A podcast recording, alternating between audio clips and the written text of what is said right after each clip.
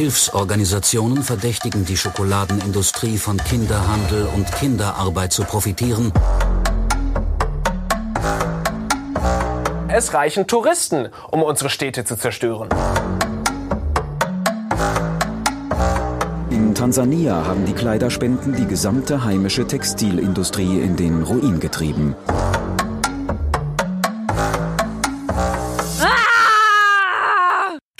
Denn gar nichts richtig machen?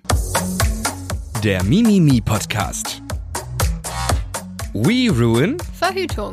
Das ist nämlich heute unser Thema beim Mimimi Podcast, dem Podcast, bei dem wir einmal im Monat über ein Thema reden, wo eigentlich alles richtig schön sein könnte, aber leider doch ganz schön scheiße ist. Mein Name ist Lara. Ich bin Feline. Und ich bin Taina und wir haben dazugelernt, denn wir haben eine Kritik bekommen. Leute, sagt uns nochmal eure Namen und sagt uns auch nochmal, was ihr macht an der, äh, am Anfang der Folgen. Noch einmal, weil es so schön ist. Noch ich bin. Taina. Ich bin Feline. Ich bin Lara. Hey! Und andere Neuigkeit, wir sind jetzt auch bei Spotify und iTunes. Spotify. Wir reden heute also über Verhütung, über Methoden, mit denen man Schwangerschaften vermeiden kann, aber auch über Methoden, mit denen man sexuell übertragbare Krankheiten vermeiden kann. Und das Thema bedeutet natürlich auch, dass wir über Sex und über Geschlecht reden. Und wir haben vorher festgestellt, dass es gar nicht so einfach ist, dafür die richtige Sprache zu finden.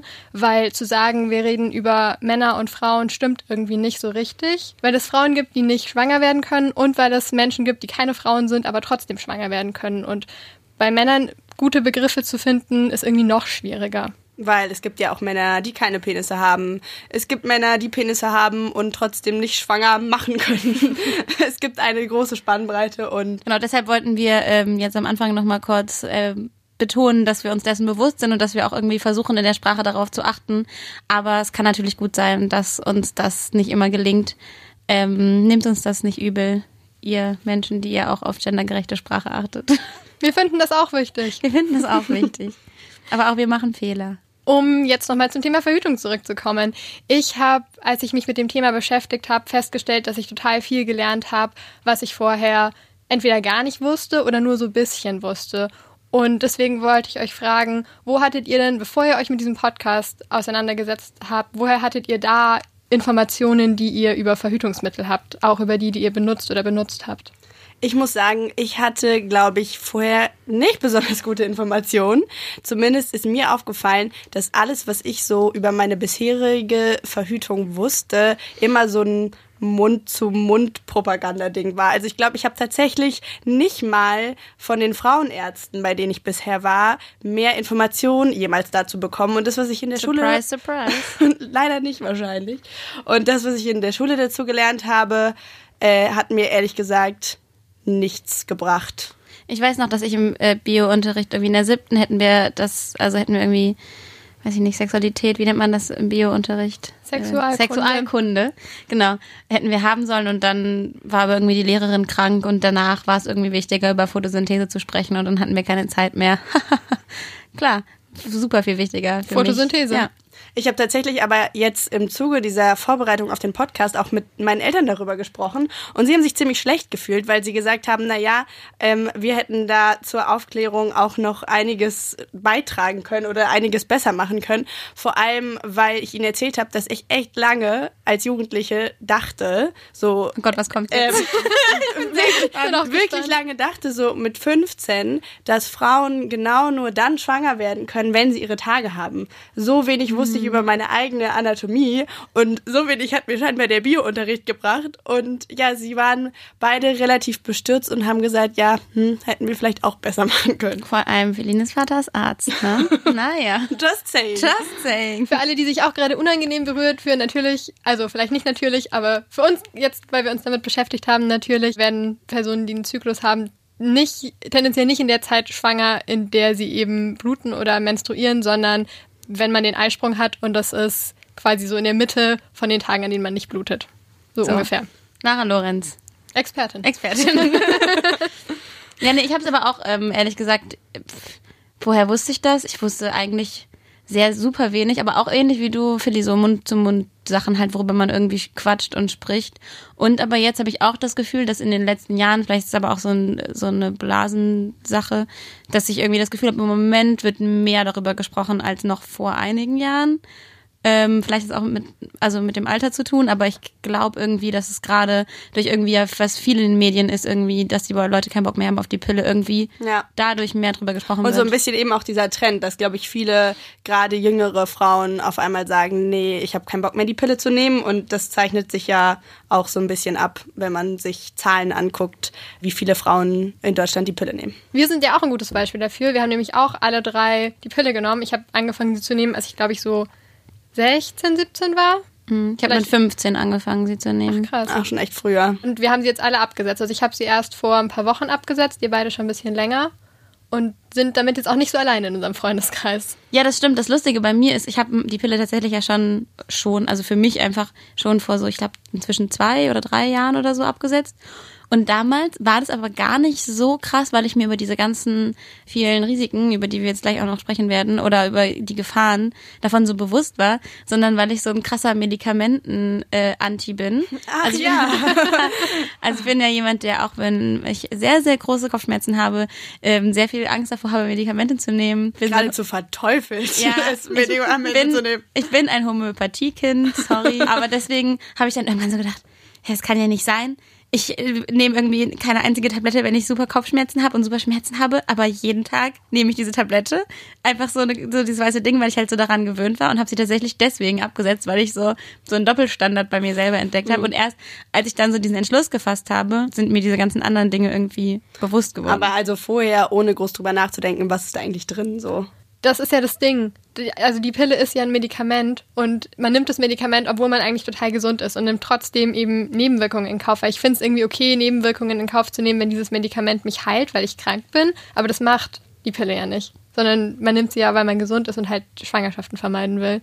Wobei ja manchen Leuten es tatsächlich so ein bisschen als so, ich nenne es mal Lifestyle-Medikament verschrieben wird. Also irgendwie gerade jüngeren Mädchen, die ähm, irgendwie Probleme haben mit Akne oder sehr starken Regelschmerzen, wird ja die Pille, ich habe gelesen, teilweise Mädchen mit elf die Pille verschrieben, um das zu vermeiden, damit sie irgendwie schönere Haare, schönere Haut haben, wo dann so getan wird, als wäre irgendwas falsch, was mit einem Medikament gut behandelt werden kann und muss.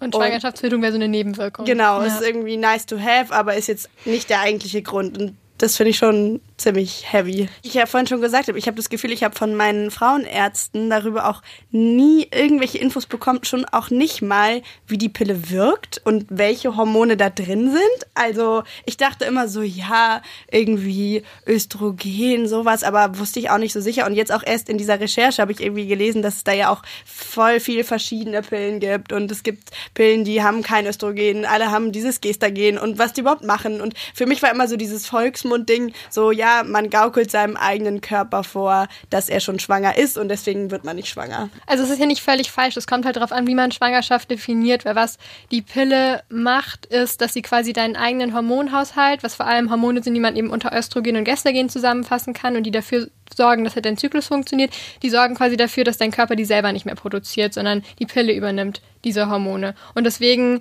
ist dieser Hormonspiegel quasi immer gleich und das passiert normalerweise nur, wenn du schwanger bist. Das heißt, es ist nicht völlig falsch, das zu sagen, aber also wenn man schwanger ist, passiert halt schon noch mehr.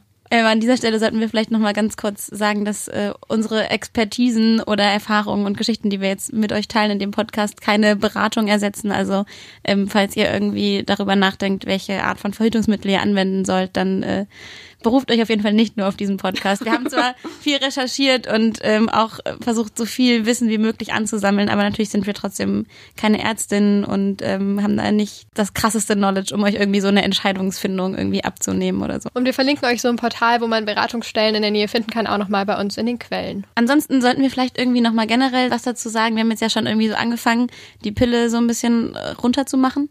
Zu Recht. Und sind damit im Mainstream. Was so ein bisschen das Richtig. klassische Ding ist, woran man als erstes denkt, was ist schlecht mit Verhütungsmitteln. Die Pille. Ja, die Pille ist irgendwie, hat viele richtige Scheißsachen. Es gibt, wir haben eben schon gesagt, Thrombosegefahr, Depressionen. Ich glaube, was man sich halt wirklich immer bewusst machen muss, einfach grundsätzlich, ist eben, dass man Hormone schluckt und dass die Hormone so viel machen können irgendwie im Körper und dass man aber eben gleichzeitig, du kannst es irgendwie nicht bis zuletzt einschätzen, was genau das mit deinem Körper machen, machen wird. Und deswegen ist es irgendwie einfach wichtig, sich seinen eigenen Körper anzugucken, wenn man so ein Medikament einnimmt, was ich halt wirklich nie gemacht habe, während ich die Pille genommen habe. Aber ich finde, ähm, wenn man über die Pille spricht, muss man es auch insofern immer ein bisschen einordnen. Also ich würde die Pille nicht komplett verteufeln wollen, weil ich habe das Gefühl, solange ich die genommen habe, ich habe es immer mega gut vertragen und habe auch nicht großartige Veränderungen so bemerkt.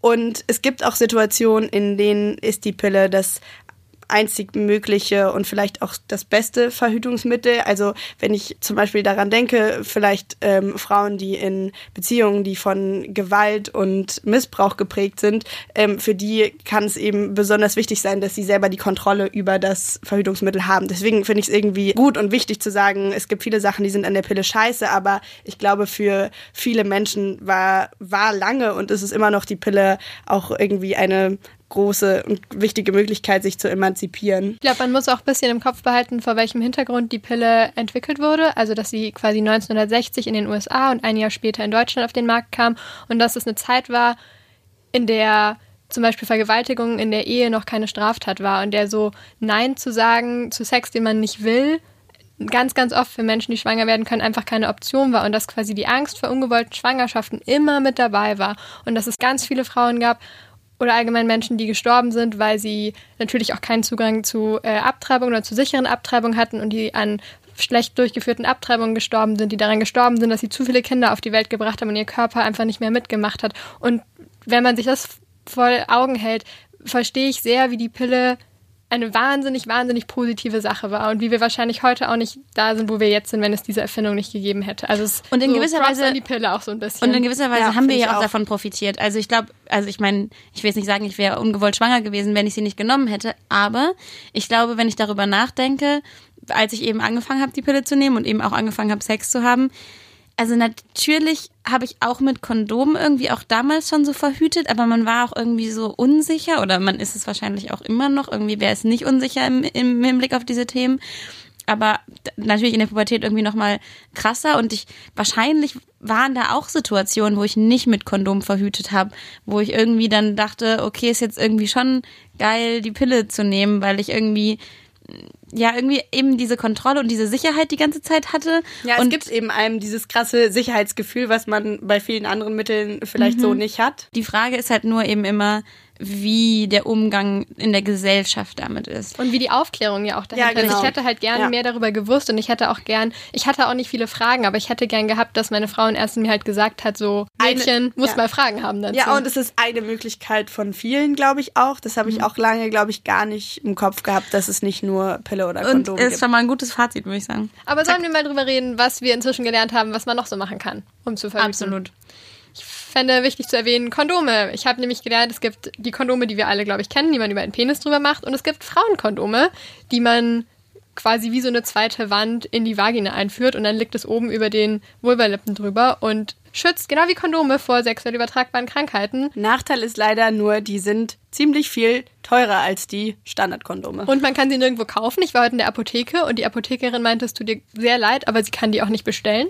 Das Sie weiß nicht, was ich machen soll. Ich soll vielleicht Das und ist es ist nicht auch nicht so sicher, habe ich gelesen. Also je nachdem wird man da auf jeden Fall häufiger, werden Frauen ungewollt schwanger als bei Kondom Aber ich glaube, das Männer. hat was mit Anwendung zu tun. Ich glaube, wenn du es richtig anwendest, der ist, Pearl-Index. genau, ist dieser berühmte Pearl-Index gar nicht so viel schlechter. Der Pearl-Index ist eine Sache, mit der man die Sicherheit von Verhütungsmitteln äh, bezogen auf Empfängnisverhütung beschreiben kann. Und der funktioniert quasi so, dass er angibt, wie viele von 100 Frauen sind in einem Jahr schwanger geworden, wenn sie in diesem Jahr dieses eine Verhütungsmittel verwendet haben. Also Ja. der Pearl-Index soll möglichst niedrig sein, also 0,1 oder sowas. Um den Dreh ist es bei der Pille, das ist ziemlich gut. Und bei Kondomen ist es zum Beispiel 2 bis 20. Und das heißt, dass die Chance ziemlich hoch ist, dass man Anwendungsfehler macht. Und die hintere Zahl gibt dann quasi ähm, eher an, wie viele Frauen mit Anwendungsfehlern schwanger werden. Ja, das ist aber halt so der Punkt. Also ja, es sind Anwendungsfehler, aber es ist jetzt auch nicht unbedingt die beste Situation in einem abgedunkelten Raum. Man ist mega geil und irgendwie rattig, keine Ahnung. Dann so super sich zu entspannen und erstmal, ich weiß nicht, ob ich dann so geile, also ich würde auch Anwendungsfehler machen. Voll, sorry. weil du vor allem auch so ein Femidom, wie die ja heißen, noch nie benutzt hast. Und wo kommt das hin? Wie setze ich das da richtig rein? Wer macht das wann? Und es ist so. Ja, voll. Und dafür gibt's ja aber zum Beispiel für für äh, das Männerkondom gibt es ja zum Beispiel Flügelkondome. Das ist so, ähm, so Kondome und die haben dann so ein Plastikteil irgendwie oben dran, das aussieht wie so kleine Flügel und die machen die Anwendung leichter. Ach, kann man es runterrollen Das- damit quasi? Ja, man kann es dann so, ja, oder je nachdem, in welch- Oder- ich hätte es jetzt hochgezogen, aber je nachdem, wie man, ja, okay. Aber auf jeden Fall ähm, kann man die halt, also wird dadurch die Anwendung sehr viel erleichtert und irgendwie, da gibt's dann tatsächlich auch sehr viel weniger Anwendungsfehler ähm, als bei herkömmlichen Kondomen. Ist allerdings teurer, aber fand ich irgendwie ganz nett und hat Habe so ich niedliche Flügel. lustigerweise wirklich noch nie Ich gehört. auch nicht, aber es klingt total sinnvoll. Ja, Flügelkondom. da kosten fünf Stück, habe ich vorhin bei Amazon nochmal geguckt, äh, fünf Stück kosten so neun Euro. Also kann man schon machen. Kann man sich gönnen. Kann, kann man sich Ähm, abgesehen von Kondomen gibt es auch noch andere hormonfreie Verhütungsmittel natürlich. Unter anderem ist momentan, glaube ich, sehr in so diese ganzen Sachen, die mit Kupfer funktionieren. Also da gibt's die Kupferkette, die Kupferspirale, den Kupferball. Kupfer tolles Material. Äh, super. Aber Gutes schützt Metall nicht vor auch. Krankheiten, Sieht ne? doch gut aus. Nee, schützt nicht vor Krankheiten, schützt nur vor äh, ungewollten Schwangerschaften. Diese Dinge werden in die Gebärmutter eingesetzt und die Ionen, die das Kupfer dauerhaft so abgibt, machen die Spermien unbeweglich.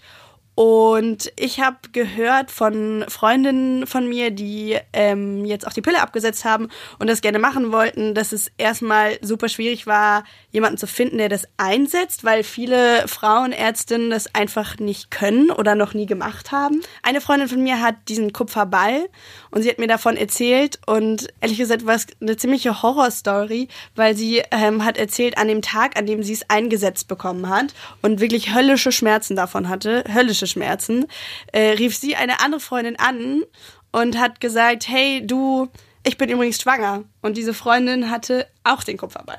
Das möchte man noch hören.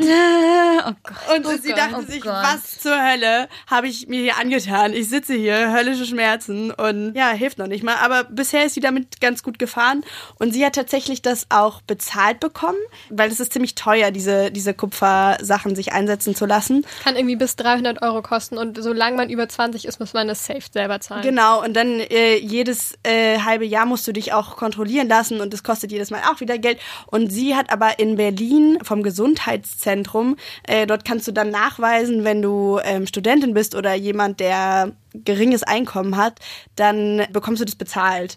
Und auch diese Folge Untersuchungen bekommst du auch finanziert. Und sie meinte, dass sie bei diesen Frauenärztinnen dort das erste Mal das Gefühl hatte, dass die irgendwie unabhängig sind und nicht von irgendeiner Pharmafirma krass beeinflusst, weil sie hat alle einzelnen Verhütungsmittel, die es momentan so gibt, vorgestellt bekommen, erklärt bekommen und die finanzieren dir theoretisch alles. Also du hast dann die freie Wahl zu sagen, hey, für mich passt mega gut die Spirale oder ich denke, das ist irgendwie gut, die beraten dich irgendwie neutral und machen das. Und sie meinte, überall, wo sie vorher war, wollten ihr die meisten äh, doch irgendwie wieder die Pille oder die Hormonspirale oder sowas andrehen. Okay, krass. Ja, die, äh, übrigens Hormonspirale kann ich überhaupt nicht unterstützen, weil ich bin ein Kind der Hormonspirale.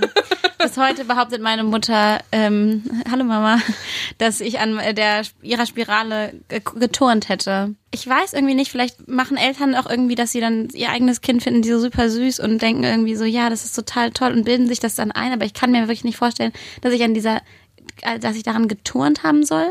Aber ihr könnt meine Mutter wirklich fragen, sie wird es Stein und Bein Dass sie's behaupten. gespürt hat, Nee, dass sie es gesehen haben auf dem Ultraschall.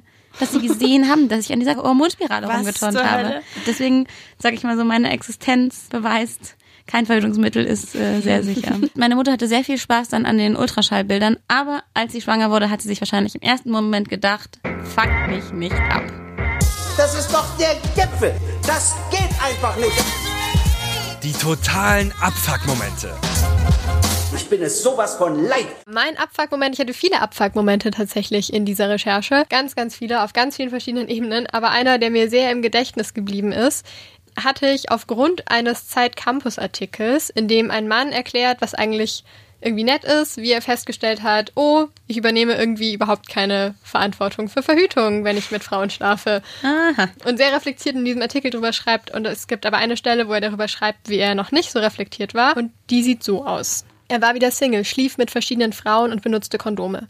Als er mit einer Frau regelmäßig Sex hatte und das Thema Krankheiten geklärt war, fragte er sie, nimmst du eigentlich die Pille? Die Frau antwortete, nein. Und Nies dachte, ach Gottchen, was soll denn dieser Ökoscheiß? Er hätte nicht versucht, sie davon abzubringen, sagte er, aber irritiert und ein wenig genervt war er schon. Und ich habe das Gefühl, das ist eine sehr verbreitete Meinung. Also ich glaube nicht, dass Männer, mit denen ich zusammen war, jemals zu mir gesagt hätten, nimm die Pille oder setz sie nicht ab. Aber so richtig verantwortlich gefühlt, dann irgendwie mitzuüberlegen, was man machen könnte, Hat sich niemand. hat sich irgendwie auch niemand. Und das ist diese Anspruchshaltung, dass man irgendwie denkt, ja, keine Ahnung, die meisten Verhütungsmittel außer eben Kondomen oder Sterilisation, was irgendwie sehr endgültig ist, funktionieren eh nicht in meinem Körper. Ist So, vielleicht dann irgendwie deswegen blöd. not of my business. Genau. Ja. Nein, aber Lara, weißt du, ich äh, kann dir genau sagen, woran das liegt, dass die Männer sich dafür nicht verantwortlich Oh, fühlen. Taina, erzähl. Denn äh, ich habe in meinem Abfuck-Moment, würde ich gerne einen kleinen Ton abspielen aus dem ähm, Sat1 Frühstückspodcast, wo es um äh, Verhütungsmittel für den Mann geht. Oh Gott, ich habe schon Angst. Eigentlich Ich gar nicht, gar nicht so schlecht. Ne? Also ich meine, ich fand, der ganze Podcast insgesamt war tatsächlich sehr informativ. Aber zwischendurch kam dann unter anderem diese Stelle. Und das liegt auch daran, dass es äh, immer noch ein, ein Frauenthema ist, dass ähm, also einerseits an diesem alten Rollenbild und aber auch, dass Männer natürlich sehr skeptisch sind. Ja, also das, das ist natürlich auch evolutionsbedingt so, dass der Mann äh, dafür da ist, die Fortpflanzung voranzutreiben und da, deswegen ist das biologisch eigentlich geht es quasi ihm gegen den Strich und das ist echt tief verankert, auch wenn wir mittlerweile natürlich viel weiter sind. Ähm, ist ist das einfach noch so, dass dass das eben seine äh, sein großes Thema ist und deswegen also wenn der schon hört, da wird dran rumgeschnippelt oder da wird ein Gel injiziert oder wird ein Filter eingebaut in sein bestes Stück, das hört kein Mann gerne. Die, Mich nicht ab. die Evolution mal wieder. Leute, Mensch. evolutionsbedingt, Lara. Ich möchte, Sorry, das ganz, ich ja, möchte dir das mein- ganz mein kurz Fehler erklären. einfach. Das war nämlich dein Problem. Männer wollen sich eben fortpflanzen. So, ne, das ist eben in denen drin. Das ist evolutionsbedingt biologisch. Das passt tatsächlich sehr gut zu meinen Abfuckmomenten, weil diese Verantwortungslosigkeit und dieses, ach ja, will halt nicht, dass an seinem Penis was passiert. So, ja, ich will auch nicht, dass mir Dinge in die Gebärmutter eingesetzt werden oder dass mein ganzer Hormonhaushalt lahmgelegt wird, aber ich mach's halt trotzdem, weil ich will halt auch ganz gerne nicht schwanger werden. Aber ich werde halt auch nicht von alleine schwanger. So, da gehört jemand dazu. Und vor allem, das sind auch wirklich immer so diese geilen Rollenbilder, ne? So, ja, weißt du, der Mann, der muss schon jetzt in Zeiten wie heute, der muss schon so viel Verantwortung mittragen. Manchmal den Abwasch machen, auch manchmal vielleicht äh, die Küche aufräumen. und dann stell dir vor, dann dann- soll er auch Ja. noch sich um Verhütung kümmern. Mein Gott, die Armen. Ja, stell dir mal vor, dann wird er morgen fälschlicherweise der Vergewaltigung bezichtigt und wirklich diese ganzen Probleme. Und wirklich. zwischendurch noch an die Pille denken, womöglich selber vielleicht mit die Pille der Freundin finanzieren. Es wäre ja schrecklich. Und wie gesagt, evolutionsbiologisch, ne? Evolutionsbiologisch. Und wer kann schon was gegen die Evolution sagen? Seriously. Absolut. Nee, ohne Scheiß, wenn mir noch einmal irgendjemand mit irgendeinem verkackten evolutionsbiologischen Scheiß bei irgendeiner Scheißdiskussion kommt, ne, ich raste aus. Wenn mir noch einmal jemand erzählt, das ist halt so, weil in der Steinzeit, da hat man, da hat der Mann hat, der, der, der, deswegen ist der auch so am Jagen und so, weil in der Steinzeit, da war das ja auch, ich, wann beziehe ich mich auf die scheiß Steinzeit? Wirklich, die scheiß Steinzeit ist mir scheißegal. Ich weiß nicht, nein, ich will, ohne Scheiß, und ich finde das immer so geil, es gibt immer jemanden, in jeder von diesen Diskussionen gibt es immer jemanden, der irgendwann sagt Steinzeit. Wann, wirklich, sagst du irgendwann, ja, in der Steinzeit haben sie sich auch so ernährt. Gut, die Paleo-Leute, alles klar. Aber so viele Paleo-Freunde habe ich nicht. Es gibt immer jemanden, der sagt Evolution, Steinzeit. Was? Vor allem beim Thema Geschlecht und Geschlechterrollen. Richtig. Aber nirgendwo anders. Ja, du, in der Steinzeit, da haben die auch nicht Netflix geguckt. War, ist vielleicht gar nicht so gut. Du, in der Steinzeit, da haben die halt auch irgendwie beim Feuer gegessen. Ist vielleicht gar nicht so cool mit dem Herd. Du, in der Steinzeit, ja, wirklich, was für eine Kacke, Alter. In meinem Abfuck-Moment diese Folge geht's um die Pillenhersteller, die Pharmafirmen. Und zwar vor allem um deren Marketingstrategien. Frauen, die sich neu orientieren und ein Verhütungsmittel vielleicht wechseln wollen, suchen natürlich, wie es heute ist, als erstes im Internet. Und meistens finden sie unter den ersten zehn Sucheinträgen tatsächlich direkt erstmal Webseiten der Pharmaindustrien. Und die sind nicht auf den ersten Blick erkennbar als Webseiten der Pharmaindustrien. Und da wird dann halt hä- häufig empfohlen, ähm, die eigenen Produkte von Pillen, Hormonspiralen und so weiter. Und tatsächlich hat das Bayer mal wieder völlig auf die Spitze Ach, getrieben. Mensch. und zwar Lieblingskonzern. haben sie in Österreich eine Rüge dafür auch bekommen vom PR-Ethikrat, weil sie nämlich auf so Foren, auf denen Frauen sich über ihre Erfahrungen mit der Pille ausgetauscht haben, negativen Bewertungen ihres Produktes widersprochen haben und mit Fake-Profilen geschrieben haben, wie geil die einzelnen Personen die Pille empfunden haben und wie gut es war und wie viel besser sie sich damit gefühlt hat und somit natürlich die Informationslage völlig verzerren zugunsten ihrer riesen Millionenumsätze, die sie mit den Pillenprodukten tatsächlich machen. Ja, ist doch ein Traum. Ja. Gute Pharmafirmen. Das ist doch der Gipfel. Das geht einfach nicht. Die totalen Abfuck-Momente.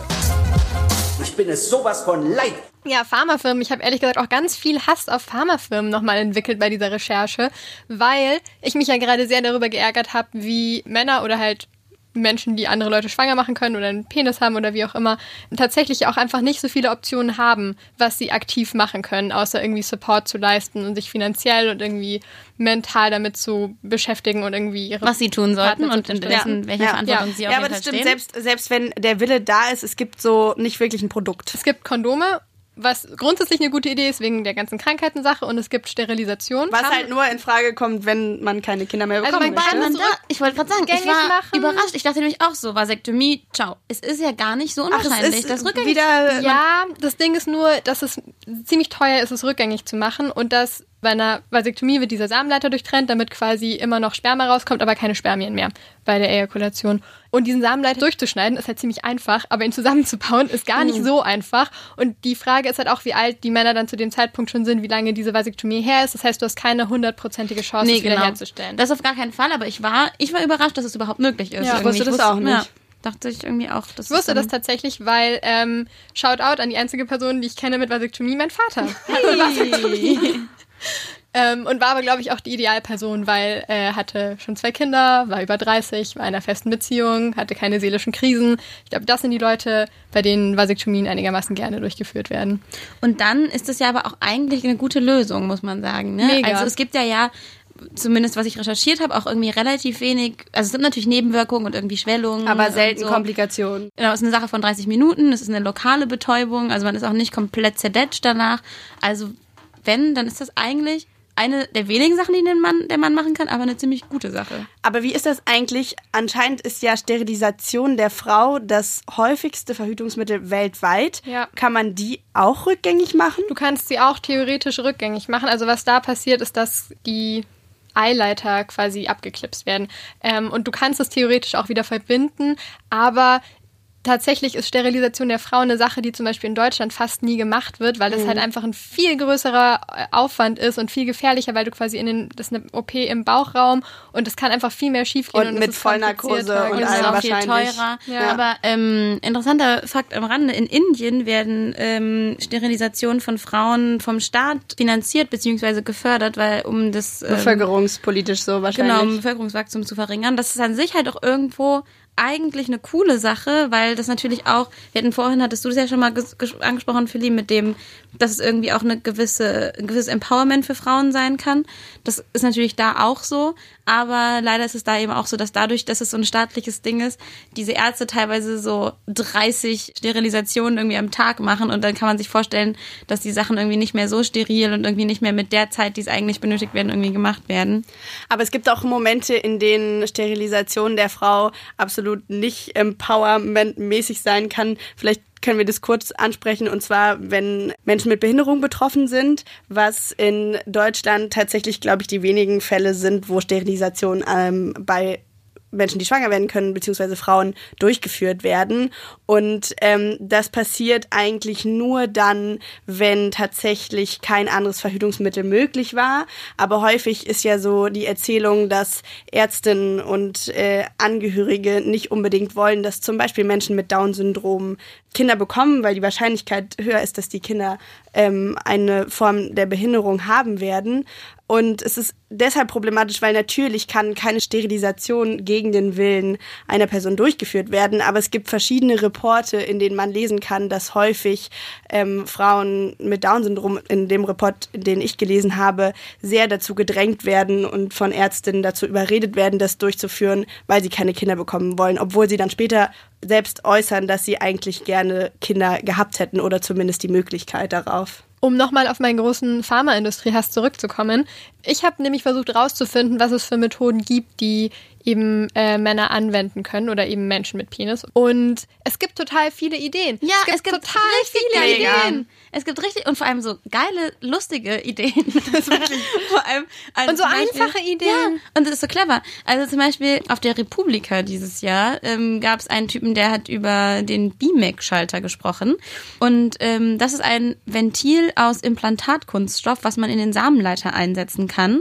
Und das ist dann einfach wie so eine kleine, wie so ein An-Ausschalter, wo man an- oder ausstellen kann, ob die Spermien im Ejakulat im Körper abgeleitet werden oder eben ins Ejakulat kommen. Wenn man jemanden schwanger machen möchte, dann kann man ihn anstellen und dann kommen die Spermien und äh, gehen ins Ejakulat und fließen, wohin sie fließen wollen und sollen.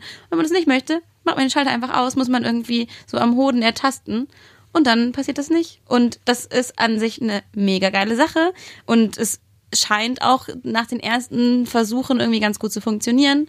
Problem, sie haben Finanzierungsschwierigkeiten. Ja, das ist immer das Problem. Ja, weil es interessiert natürlich die Pharmafirmen nicht, etwas zu finanzieren oder weiterzuentwickeln, woran sie nicht längerfristig verdienen können, weil dieser Schalter wird wahrscheinlich dann einmal eingesetzt und ist dann lange da. Wenn du aber Was natürlich sehr cool ist. was Und das natürlich Ding für alle ja Menschen sehr cool ist, aber wenn du als große Firma Menschen äh, dazu bringst, jeden Tag deine Pillen zu nehmen, hast du länger was davon. Also solange es um Gewinnmaximierung geht, ist es leider nicht möglich, ähm, solche vielleicht sehr coolen, viel besseren Mittel finanziert zu bekommen. Und das Ding ist ja nicht nur, dass dieses Ventil zum Beispiel nur einmal eingebaut wird. Es gibt ja auch äh, Ideen, die mit irgendwie Hormonspritzen oder sowas funktionieren, wo man auch sagen könnte, wenn sie das machen, würden sie regelmäßig Geld dafür kriegen. Aber für jedes von diesen Produkten, das sie entwickeln, sinkt ja der Anteil an quasi Frauenverhütungsmitteln. Klar, sie würden den sich selber verkaufen. Konkurrenz machen. Sie machen sich selbst Konkurrenz und sie haben kein Interesse daran, sich selbst Konkurrenz zu machen. Und deswegen sind diese ganzen total guten und cleveren Ideen scheitern daran, dass sie kein Geld bekommen, weil sie von, Kapitalism. Ja, blame capitalism.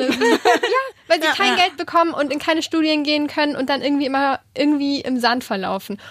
Und das ist wahnsinnig, wahnsinnig frustrierend, weil es nichts ist, woran ich irgendwas ändern kann. Ja, und da könnt ihr auch noch mal gucken, wir verlinken euch da noch andere Sachen. Es gibt, es gibt ein Gel, was in den USA untersucht wird, was die, ähm, die Samenflüssigkeit irgendwie ver, so verstopfter macht, dass sie nicht mehr da Es, durchkommt. es gibt ein Präparat aus Indonesien tatsächlich, was so eine Pflanze ist, die schon Indigene seit langer Zeit benutzen, die die Spermien verlangsamen, was absolut pflanzlich ist, was anscheinend mega gut funktioniert. Und ich finde es witzig, weil es gibt natürlich diese ganzen, diesen Innovationsgeist, nicht erst seit gestern. Ich will noch eine Geschichte erzählen, weil ich sie wirklich sehr amüsant fand. In den 80ern in der Schweiz eine Männergruppe, die gesagt hat, wir wollen die Verhütung jetzt nicht nur noch den Frauen in die Schuhe schieben und wir wollen Selbstverantwortung übernehmen, haben sich überlegt, was könnten wir machen und ähm, haben sich daraufhin die Züricher Hodenbader gebildet und sie haben angefangen, sich äh, regelmäßig zu treffen und drei Wochen am Stück jeden Abend eine Stunde lang ihre Hoden in relativ heißes Wasser zu hängen, so um die 45 Grad, war wohl auch manchmal relativ ich wollte schmerzhaft. gerade sagen, ist das, also, Deswegen hat sich das wahrscheinlich auch nicht durchgesetzt. Aktion. Aber das habe ich auch in der Recherche gelernt. Ich wusste nicht, dass Spermien so krass hitzeempfindlich sind. Und deshalb Da nach reichen zwei Wochen, Grad. Zwei Grad Ja, reichen. ja. Deswegen sind die Hoden ja auch außerhalb vom Körper. Wenn die im Körper wären, wäre es zu heiß, um Spermien zu produzieren. ja. Hoden können sich Ja, hoch und runter bewegen, je nachdem, wie mich warm auch. es ist. Ihr müsstet jetzt Lara mal sehen, wie sie ihre Arme demonstrativ nach oben und unten bewegt, um zu zeigen, Ich wie sich Hoden bewegen. Auch ein bisschen begeistert von wie Hoden Aber funktionieren. genau, nach Nee, ich finde es eher lustig, weil man immer so tut, als wären die die krassesten Fighter ever und jetzt nur so ein bisschen Hitze und dann zack, bist du weg Nee, oder die können, was, die Alter? können eigentlich nichts, die Sorry. Spermien. Die können nach wirklich gar nichts. nichts. Bei diesen, bei den Hodenbadern nämlich, nach drei Wochen, jeden Abend eine Stunde in heißem Wasser, haben sie sich untersuchen lassen und die Spermienzahl war fast null, die sie hatten. Das ist krass. Und ganz ehrlich, das, diese Idee ist nicht komplett ausgestorben. Es gibt, habe ich gelesen, in einem Artikel von der Taz Gruppen, Männergruppen in Frankreich, die sich treffen für irgendwie einen Abend oder einen Tag und einen Workshop machen, über Feminismus und Männlichkeitsbilder reden und Unterhosen häkeln, wo man den Penis durchsteckt und wo quasi die Hoden halt an den Körper gedrückt werden. Und diese 37 Grad reichen schon aus, die eigene 15 Körperwärme reicht, Ja. reicht Ja. um die Spermien zu killen. Und das fand ich auch so ja, geil. Sind sie auch dann temporär quasi unfruchtbar. Ich supporte das sehr, weil ganz ehrlich, so sieht wirklich Unterstützung aus. Das ist Solidarität, meine lieben Herren. Ja. Wenn noch mal einer Herren. fragen sollte, was können wir machen? Die Menschen sind kreativ. Die Menschen sind wirklich unglaublich kreativ. So zum Beispiel auch Menschen, die mit Nanofasern arbeiten. Und das ist sehr interessant, denn diese Nanofasern wären nicht nur in der Lage, eben äh, Empfängnisverhütung zu bringen, sondern auch Geschlechtskrankheiten zu verhindern beziehungsweise derartige Bakterien abzutöten. Ja, darüber haben wir nämlich auch noch gar nicht gesprochen. Genau, auf beides komme ich jetzt gleich. Genau, wir haben nämlich noch gar nicht drüber gesprochen. Bisher als einzige, die einzige Methode, die Geschlechtskrankheiten verhindert, ist das Kondom. Und das Frauenkondom. Und das Frauen, also beide Kondome, genau. Gute Sache, aber alles andere ist halt wirklich nur, in Anführungsstrichen, Verhängnis. Verhängnis. Verhängnisverhütung. Ist nur Verhängnisverhütung. Ähm, oder auch Empfängnisverhütung. Könnt ihr euch aussuchen, was euch besser gefällt.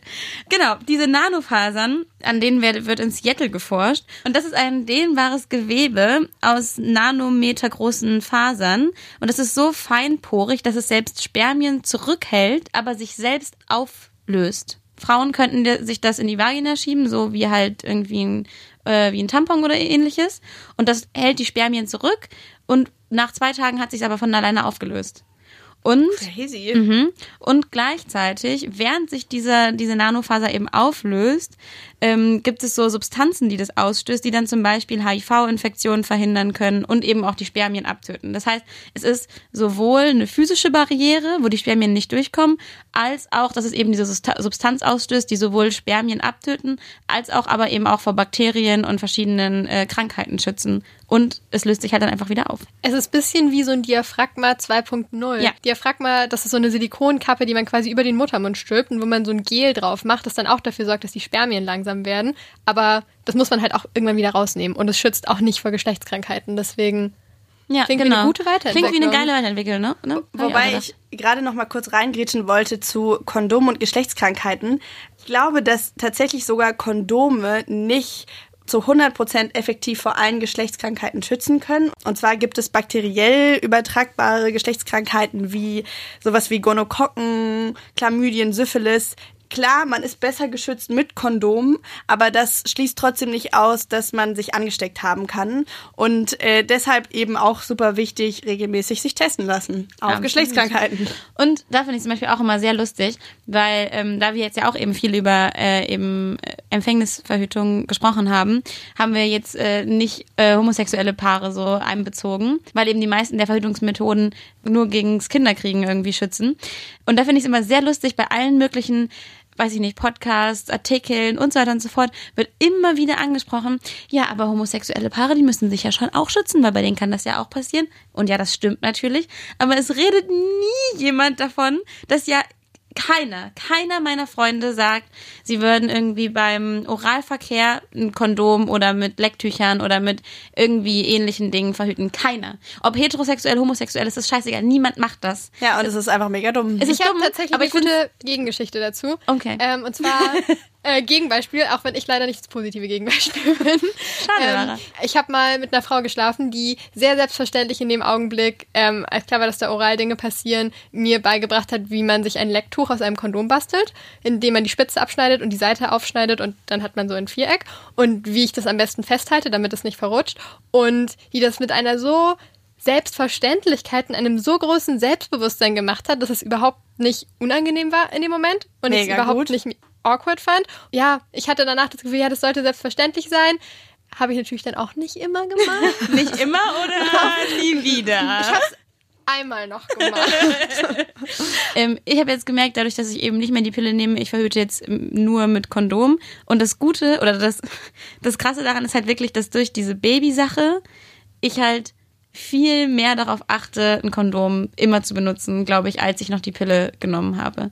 Und das ist, sollte zwar eigentlich nicht so sein, man sollte halt immer daran denken, wegen Geschlechtskrankheiten ein Kondom zu verwenden. Aber irgendwo ist es dann auch, auch auf dieser Ebene gut, die Pille abzusetzen, weil ich es dann wirklich immer benutze. Ja, aber auch hier wieder Aufklärungsdinge. Also ich habe tatsächlich so wenig oder vielleicht auch einfach gar nichts gelernt in der Schule über Geschlechtskrankheiten und Außer, dass es furchtbar ist. Das ja, hab ich es furchtbar ist und vielleicht so ganz detailliert, glaube ich, wie äh, HIV dann ausbrechen kann und das dann zu AIDS wird. Also detailliert. Ich habe einzelne Zellen so aufgemalt und das war Toll, alles nett. toll. Aber nie wurde mir gesagt, wie wichtig es ist, sich zu schützen und d- das, wie du schon gesagt hast, ist eben nicht nur was ist, was homosexuelle, äh, homosexuelle Paare betrifft. Und ja, meine Schule hat nicht viel gebracht. Fuck, the school system. Finde ich eigentlich ganz geil. Wir kommen zu unserem Fazit. Und wir haben keinen guten Endton, deswegen kriegt ihr jetzt jedes Mal einen improvisierten Endton. Aber ich fand die, die Explosion gerade nicht schlecht. Verhütungsmittel sind zerstört. Völlig ruiniert. Ja, Leute. Was sagt ihr? Was nehmt ihr mit aus diesem Thema? Ich nehme mit, scheiß Ausreden sind scheiße. Also ohne Witz, ich habe irgendwie nochmal so darüber nachgedacht. Ich kann es ehrlich gesagt nicht mehr hören, wenn mir irgendjemand erzählen möchte, ja, aber mit dem Kondom, das fühlt sich einfach nicht so gut an. Wirklich egal, ob Männer, ob Frauen, ob äh, nicht-binäre Personen, alle möglichen Menschen fangen immer an, ja, aber mit Kondom, das ist irgendwie nicht so geil. Leute, es ist scheißegal, benutzt das fucking Kondom. Sorry. Aber es ist wirklich so, benutzt einfach das scheiß Kondom, try living with AIDS. So, also das ist so, natürlich passiert es nicht immer und natürlich ist nicht jeder HIV positiv, aber auch, es gibt eben auch Chlamydien, es gibt Tripper, es gibt alles mögliche. Nee, es war einfach eine gute Sache, ein Kondom zu erfinden.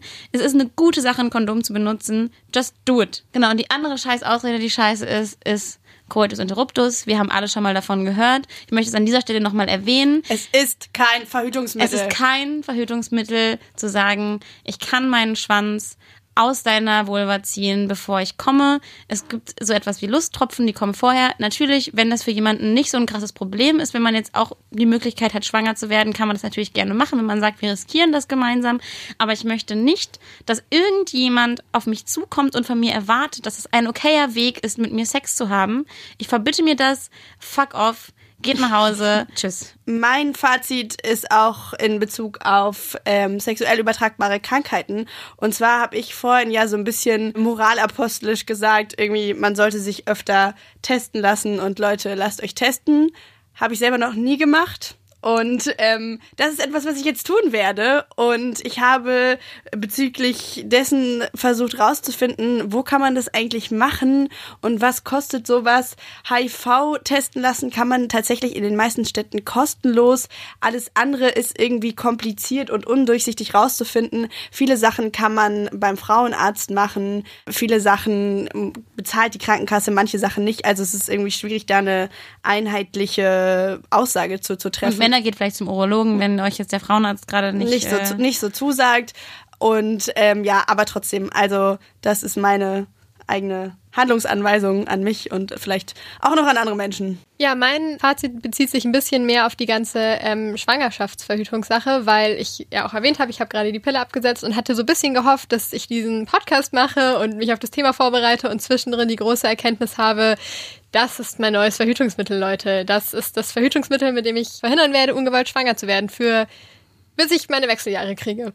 Und ich glaube, meine große Erkenntnis ist, es gibt noch nicht das ideale Verhütungsmittel. Und ich hoffe, dass es erfunden wird. Ich habe irgendwie große Hoffnung an die ganzen Ideen, über die wir geredet haben. Aber jetzt im Moment gibt es, glaube ich, nicht das ideale Verhütungsmittel. Und ich glaube, es gibt auch nicht das ideale Verhütungsmittel für mich, weil das so sehr von persönlichen Umständen abhängt. Und diese persönlichen Umstände, zum Beispiel, ob ich in einer Beziehung bin, ob ich irgendwie gerade ein Kind stille und vielleicht nicht hormonell verhüten will, ganz, ganz viele Dinge in meinem Leben werden sich halt auch noch ändern. Und deswegen ist es, glaube ich, eine Illusion gewesen, dass ich dachte, ich könnte diese Entscheidung einmal treffen und ich kann das perfekte Verhütungsmittel finden und dann wird nie was schiefgehen und ich muss mir nie wieder Gedanken darüber machen, sondern es gibt verschiedene Verhütungsmittel, die zu verschiedenen Menschen in verschiedenen Lebenssituationen passen. Und das kann die Pille sein, das können nicht hormonelle Methoden sein, wie zum Beispiel die Temperatur zu messen und damit auszurechnen, was für fruchtbare und unfruchtbare Tage man hat. Das kann eine Vasektomie sein. Es gibt ganz verschiedene Möglichkeiten, aber man muss sich, und ich finde, da sind alle Geschlechter, sind eben in der Verantwortung und müssen sich Gedanken darüber machen. Und auch Menschen in Paarbeziehungen müssen sich gemeinsam darüber ja. Gedanken machen und, und es nicht auf eine Person Gedanken, abschließen. bevor man Sex hat, weil dann ist man geil und dann kann man nicht denken. Das wissen wir alle. Guter Ratschlag. und damit sind wir am Ende unserer dritten Folge angekommen. Ich hoffe, Verhütung ist ruiniert für alle. Hoffentlich verhütet ihr trotzdem weiter. Und ich habe noch eine inhaltliche Ergänzung, bevor wir zum Schlussteil kommen. Und zwar finde ich, wenn man über das Thema Verhütung spricht, muss man auch darüber reden, dass äh, Menschen, die schwanger werden können, normalerweise eine Spanne von ungefähr 30 bis 40 Jahren haben, in denen sie schwanger werden können. Es ist ganz schön viel Zeit und kein Verhütungsmittel, das es gibt, ist 100% sicher. Und es kann immer was schiefgehen. Und deswegen finde ich es wichtig, darüber zu reden, dass es eben Notfallverhütung wie die Pille danach geben sollte, aber eben auch einen Zugang zu sicheren und legalen Abtreibungen. Und der ist an ganz vielen Orten der Welt nicht gegeben. Und in Deutschland wirkt es immer so, als ob das total gut geklärt wäre, aber eigentlich ist es auch in Deutschland nicht gut geklärt, weil Abtreibungen in Deutschland eigentlich rechtswidrig sind. Die stehen im Strafgesetzbuch, aber unter bestimmten Bedingungen eben straffrei. Und das ist an sich schon ein Problem, aber ein aktuelles politisches Problem ist, dass es noch einen anderen Paragraphen gibt, nämlich 219a und der wird benutzt, um Frauen oder allgemein Ärzte und Ärztinnen, die Schwangerschaftsabbrüche anbieten, zu verklagen, wenn sie ganz neutrale Informationen darüber zum Beispiel auf ihrer Website im Internet veröffentlichen. Die werden dann vor Gericht gebracht und die werden auf mehrere tausend Euro verklagt. Und das ist kein hinnehmbarer Zustand der Bundestag sollte das ändern und sollte darüber entscheiden, dass dieser Paragraph abgestimmt wird. Und momentan weigert sich die SPD so ein bisschen dagegen. Und deswegen ist es gerade ganz wichtig, der SPD zu zeigen, dass man das nicht cool findet. Man kann zum Beispiel auf Demos gehen oder man kann Briefe an Andrea Nahles schreiben oder an seinen SPD-Abgeordneten. Das haben das Billy und ich gemacht. Werden wir euch einfach mal verlinken. Genau, verlinken wir euch alles. Ja. Ja. Und damit verabschieden wir uns auch. Und in einem Monat sprechen wir uns wieder. Und zwar sprechen wir in einem Monat über Recycling. Recycling. Dachte dir, wäre cool? Tja, falsch gedacht. Und bis dahin findet ihr uns natürlich im Internet bei Twitter und Facebook und Instagram. Und, und, und wir haben eine neue Webseite. Gerade Augen leuchten. Wir haben eine neue Webseite, denn wir wurden von unserem guten Freund Max Koterba, der hier namentlich jetzt nochmal erwähnt werden sollte, darauf hingewiesen, dass eine Webseite mimikollektiv.wordpress.com klingt wie die Webseite von Siebenjährigen. Deswegen hat er uns unsere Webseite mit unserer eigenen Domain finanziert. Und jetzt findet ihr uns unter mimimikollektiv.de. Und damit Bam. sind wir jetzt offiziell professionelle Podcasterin. Bitte. Der Mimimi Podcast. Von Philine Kreuzer, Lara Lorenz und Taina Grünzig.